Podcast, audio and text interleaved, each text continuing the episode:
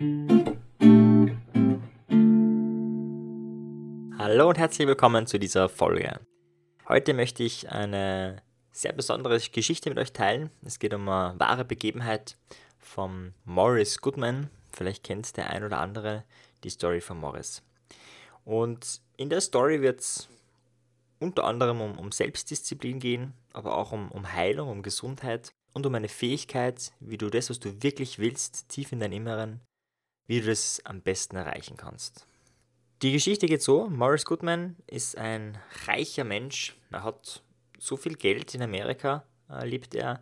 Er hat so viel Geld, dass er sie diesen Flugschein macht, also so ein Flugzeugschein privat und seine eigene Landebahn kauft und ein eigenes Flugzeug. Also ein bisschen Geld ist da schon da. Er macht diesen Schein und besteht dann auch. Ich meine, ist ja, ist ja ein blöd, ist ja ein gescheites Kerlchen. Und dann fängt er an, seinen ersten Flug nach diesem, nachdem er diesen Schein bestanden hat, zu fliegen. Und Morris Goodman steigt in sein Flugzeug ein, es passt alles, er checkt alles, er fliegt los und ist voll fein, er schwebt über den Welten. Also das, was ihm wichtig ist, nämlich Freiheit, lebt er da oben. Er ist wie ein Vogel und sieht die Landschaft und ist über allem. Das kann ein sehr berauschendes Gefühl sein. Und er genießt diesen Zustand da oben. Und er genießt es, dass es einfach schön ist und dass es einfach, ja, er sich einen Lebenstraum von sich selbst erfüllt hat. Und dann passiert folgendes: Er fliegt weiter und äh, ein paar Anzeigen scheinen irgendwie zu spinnen und irgendwas funktioniert nicht so ganz. Und er versucht es zu kontrollieren und schaut, was ist da los. Und das Flugzeug macht plötzlich komische Geräusche und irgendwie ist es nicht so klar, was da los ist. Und ähm, dämmert es, verdammt, okay, es sieht so aus, als würde er eine Notlandung machen müssen. Und bereitet alles vor und es wird immer alles, geht schneller und schneller und das Flugzeug fängt an abzustürzen es fängt an, relativ frontal gegen die Erde sich zu richten und er versucht nur irgendwie die Steuerung zu reißen, versucht irgendwie mit allen Mitteln, all was er gelernt hat, Not zu landen. Er hat natürlich wenig Flugpraxis, er hat nur seinen, seinen Schein. Wenn du dich zurückerinnerst, wie du deinen Führerschein gemacht hast, direkt danach waren deine Kenntnisse nicht so besonders.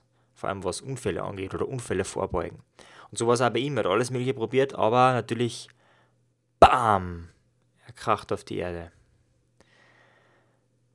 Morris Goodman hätte an dem Tag eigentlich schon sterben sollen. Glücklicherweise war die Rettung schnell da und hat ihn gefunden und ins Krankenhaus gebracht. Allerdings die Ärzte haben prophezeit, dass er eben sterben wird. Ja, das ist die Geschichte von Morris Goodman. Nein, natürlich nicht. Wenn die Geschichte da aufhören würde, wäre es einfach nur traurig.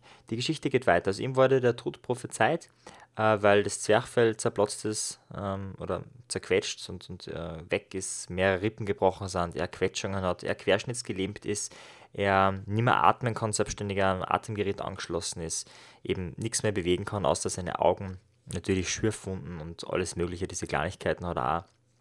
Aber grundsätzlich der ganze Körper und die ganzen Organquetschungen sind so heftig, dass er erstens einmal immer chronische Schmerzen haben wird, nie mehr andere Dinge bewegen kann als seine Augen, seine Augenlider und er nicht mehr selbstständig atmen kann. Man muss dazu sagen, das war in die 80er Jahre, da war die Technik auch noch nicht so ausgereift. Ja, heute hätte man vielleicht was für ihn tun können, aber damals war es aussichtslos. Und Morris Goodman ist natürlich immer in einem Koma. Wenn du sowas Heftiges erlebst, dann fährt der Körper Schutzmechanismen hoch. Und er erwacht aber nach einiger Zeit aus diesem Koma. Und was man dann macht, wenn jemand so querschnittsgelähmt ist, dann gibt man ihm eine Tafel mit allen Buchstaben und mit diesen Augenblinzeln kann er dann in Anführungszeichen sprechen. Und die Ärzte sagen ihm eben die Diagnose, er wird nie wieder gehen können, er wird nie wieder atmen können, er wird nie wieder sprechen können. Und ja, er wird kein feines Leben mehr haben. Das einzige Glück, was er hat, ist, dass er genug Geld hat, dass er sich das überhaupt leisten kann. Ja, ein anderer Mensch kann sich sowas gar nicht leisten an die ganzen Geräte angeschlossen zu sein und so weiter. Und Morris Goodman sagt folgendes drauf. Man muss sich das so vorstellen, dass ich glaube, dass damals bei Morris so zwei innere Stimmen präsent waren. Und die eine Stimme sagt, Scheiße Morris, du hast das versaut. Du hast das wirklich richtig verkackt. Weißt du was? Gib auf, vielleicht im nächsten Leben ist es besser. Lass es, lass es bleiben. Es, es macht echt keinen Sinn wozu mit dem ganzen Mist? Komm, gib auf, lass es bleiben. Und die andere Stimme hat vielleicht gesagt, Morris, das ist jetzt deine Chance. Du kannst zeigen, dass in dir was steckt, was dich heilen kann. Du kannst, wenn du möchtest, aus diesem verdammt beschissenen Zustand rauskommen. Wenn du daran glaubst, kannst du dein Leben zurückgewinnen. So oder so ähnlich waren vielleicht seine inneren Stimmen. Ich kann mir das gut vorstellen, nach so einer Krise, nach so einem Trauma, dass da innere Stimmen miteinander rangeln. Und irgendwann setzt sie durch. Und Morris Goodman antwortet auf die Diagnose vom Arzt folgendes. Er blinzelt mit den Augen und sagt, das war im März 1984 oder 1981, glaube ich, war es. Im März sagt er, er wird bis Dezember aus dem Krankenhaus rausgehen. Mit seinen eigenen Füßen. Ja, die Ärzte schmunzeln natürlich, aber man lässt zu ihm natürlich auch in Frieden, weil der ist ein bisschen in Delirium, der kann noch nicht so klar denken, ist gerade erst aus dem Koma rausgekommen und man beschäftigt sich jetzt auch nicht weiter mit so jemandem. Wozu auch? Es gibt viele andere, die andere Probleme haben, denen man wirklich helfen kann. Und Morris Goodman fängt an zu visualisieren. Visualisieren ist eine der mächtigsten Fähigkeiten, die wir Menschen haben, weil das wie so ein mentaler Raum ist, mit dem wir Dinge durchspielen können. Ich gebe dir nur ein Beispiel, eine Studie aus dem Mentaltraining, die zeigt, dass Menschen, die Basketball trainieren, und dann hat man eine Gruppe hergenommen, die trainiert Basketball real, und dann hat es eine Gruppe gegeben, die trainiert Basketball mental. Das heißt, die stellen sich immer nur Korbwürfe vor. Korbwürfe deswegen, weil das kann man wissenschaftlich super messen, drinnen oder nicht drinnen. Spielzüge und so wird schon komplizierter, deswegen Korbwürfe. Und beide Gruppen trainieren gleich lange und dann schaut man, ist bei der Mentalgruppe irgendwas passiert. Sind die vielleicht sogar gleich gut wie die Gruppe derer, die echt, echt wirklich diesen Ball reingeworfen haben und sich das nicht nur vorgestellt haben. Und das spannende Ergebnis dieser Studie war, dass die Gruppe, die nur, nur Mentaltraining gemacht hat, besser war als die Gruppe, die die Bälle real reingeworfen hat. Was man jetzt dazu sagen muss, also es ist ein hochinteressantes Ergebnis, wie wirksam Mentaltraining sein kann. Allerdings muss man dazu sagen, das waren jetzt keine kompletten Anfänger, das heißt, die haben alle gewusst, wie man Basketball spielt. Und deswegen haben sie das auch gut vorstellen können. Das ist das Erste. Und das zweite Ergebnis, das irgendwie sagt, warum das sein kann, überhaupt, dass Mentaltraining sogar besser ist als richtiges Training, das ist in dem Bereich so, es um Korbwürfe geht. Und natürlich, wenn du die Körper richtig trainierst, dann siehst du meistens, dass der Ball nicht reingeht. Du siehst immer wieder, dass der Ball nicht reingeht. Und wenn du es nur visualisierst, hast du nach ein paar Stunden Training einige tausend Korbwürfe richtig gemacht. Und das ist in deinem Gehirn abgespeichert. Und dann kommt der Test. Und bei diesem Test merkt man eben, bist du signifikant besser als die Gruppe, die die Körbe richtig reingeworfen hat, ohne sich nur vorzustellen. Es gibt noch viele Studien in dem Bereich. Auch zum Beispiel, dass man früher beim Gips, das hat ja länger gedauert, ja, sechs Wochen oder länger sogar noch, hat man das so einen Gips gehabt beim Hand, bei der Hand und da sind die Muskeln schrumpfen. Und jeder, der schon mal einen Gips gehabt hat, weiß, danach hast einen dünnen Arm und einen dicken Arm oder einen dünnen Fuß und einen dicken Fuß. Und dem kann man entgegenwirken, indem man einfach Mentaltraining macht in der Zeit, wo man den Gips hat. Und wenn man das macht, äh, gibt es praktisch keinen Rückgang der Muskeln. Das heißt, du kannst auch Muskelschwund durch Mentaltraining verbessern. Gut, das sind jetzt alles mittlerweile gut erforschte Dinge, aber bei Morris Goodman ist es ja um organische Probleme gegangen. Also wirklich richtige Probleme. Also wenn der Zwerchfell halt zerquetscht ist, dann ist es halt zerquetscht. Wenn die Nerven abgetrennt sind und er deswegen nicht mehr seine Füße und seine Hände und seinen Körper bewegen kann, dann kann er es einfach nicht mehr bewegen. Fertig aus. Und er hat sich aber vorgestellt, dass er wieder atmen kann. Und er hat sich das jeden Tag vorgestellt. Jetzt kann man sagen, naja gut, ich meine, der hat eh nichts anderes zu tun gehabt. Ja, das stimmt, aber er hätte auch Fernsehen können. Er hätte einfach auch sagen können, hey, es macht eh keinen Sinn, es bringt eh nichts. Vielleicht hätte er es probiert, ein, zwei, drei Tage. Probieren wir mal, schauen wir mal. Und nach drei Tagen, wenn man nach drei Tagen noch nicht gehen kann und nicht sprechen, dann gehen wir auf. Das wäre so das klassische Mindset von den meisten westlichen Menschen. Und Morris Goodman hat angefangen, jeden Tag stundenlang zu visualisieren. Er hat sich vorgestellt, dass er wieder atmen kann und wieder gehen kann. Und er visualisiert es und visualisiert es und irgendwann hat er wieder 20% seiner Atemfunktion wieder erlangt. Mit dem kann man nicht, kommt man nicht weit, ja, mit 20% geht nichts, aber 20% immerhin. Es war ja unmöglich überhaupt zu atmen und er hat 20% geschafft. Und dann ist er auf 30 hochgekommen. 40, 50, 70, 80, bis er irgendwann zu praktisch 100% seiner Atemfähigkeit zurückgekehrt ist und er nicht mehr an dieses Gerät angeschlossen ist, wo so ein Schlauch in sein Hals reingeht und er so irgendwie beatmet wird. Er hat dann wieder selbstständig ohne Gerät atmen können. Und dadurch hat er schon nach einem Monat ist er auf eine andere Station gekommen, nicht mehr auf die Intensiv, sondern auf eine Station, wo er eben sprechen hat wieder lernen können. Weil jetzt war er irgendwie okay, er hat zwar nicht mehr reden können, aber jetzt kann er wieder selbstständig atmen, jetzt wäre es vielleicht möglich, dass sie Stimmbänder, dass sie da wieder was tut. Und er hat innerhalb von wenigen Wochen und Monaten wieder gelernt zu sprechen. Wichtig, es war medizinisch nach damaligem Stand unmöglich. Weder das Atmen, noch das Sprechen, noch dass er sonst irgendwas kann, ja? außer dass sie seine Schürfwunden heilen. Das war medizinisch diagnostiziert. Und Morris hat dann eben wieder sprechen gelernt. Man kann sich auf YouTube Morris Goodman anschauen und da hört man auch raus, dass seine Stimme ein bisschen dumpf klingt, ein bisschen komisch. Also man, man hört, dass da war mal was, aber grundsätzlich kann er fließend sprechen. Und die Ärzte haben ihn gratuliert und das war voll fein und gleichzeitig war aber auch klar natürlich, anscheinend Spontanheilung nennen wir das dann, ja, auch witzig, Spontanheilung. Wenn es keine Erklärung gibt, keine, keine Medizin, also keine schulmedizinische Erklärung, dann nennen wir das Spontanheilung. Es wird das spontan passieren. Er hat ja nur spontan jeden Tag mehrere Stunden visualisiert. Ja, man müsste halt eigentlich sagen Visualisationsheilung oder disziplinierte Visualisationsheilung, weil das ist, was er gemacht hat. Er hat nicht spontan zufällig ist es passiert, sondern da hat es ja davor eine Ursache gegeben, die die Wirkung erzeugt hat. Naja, jedenfalls hat er das gemacht und dann ist ihm aber auch klar gemacht worden, du gehen kann aber wirklich nicht. Also im Rollstuhl, das ist, da ist er jetzt angefesselt. Und er hat eben weiterhin visualisiert, dass er bis Weihnachten, bis Dezember desselben Jahres aus diesem Krankenhaus rausgeht. Weil das ist, was er versprochen hat. Er wird ihm zu Weihnachten im Dezember aus diesem Krankenhaus rauskommen. Und Morris Goodman hat sein Ziel nicht erreicht. Er hat sein Ziel um einen Monat verfehlt. Er ist nämlich schon im November desselben Jahres aus diesem Krankenhaus rausspaziert.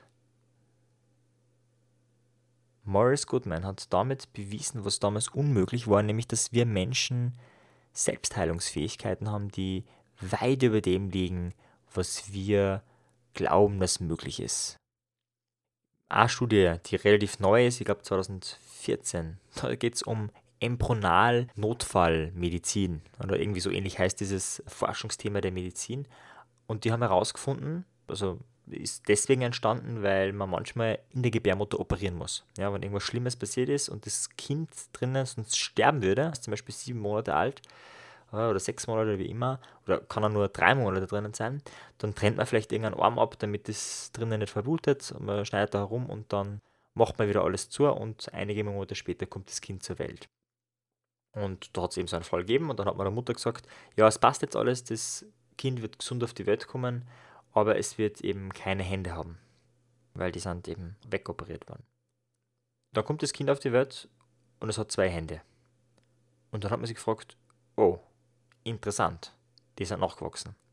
Und dann hat man weitergeschaut und hat sich die Frage gestellt, hey, wie ist das mit Nachwachsen? Ja, man kennt es von Seesternen, da, da wachsen Zacken nach, aber wie ist das bei, bei, in diesem Bereich?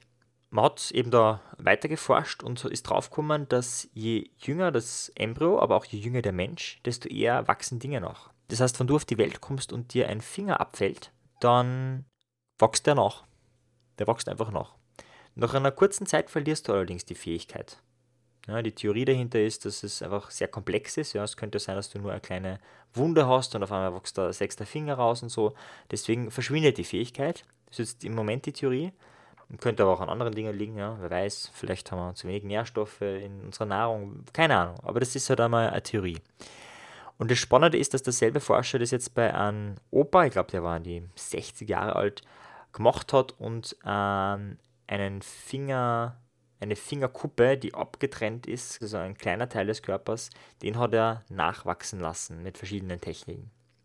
Das heißt, uns Menschen wir haben grundsätzlich die Fähigkeit, Dinge nachwachsen zu lassen. Das ist wissenschaftlich erforscht. Das ist jetzt nicht so Glauben oder nicht Glauben, sondern das ist wissenschaftlicher Fakt. Also allein deswegen können wir uns über uns Menschen nur wundern und freuen, was wir für geniale Wesen sind.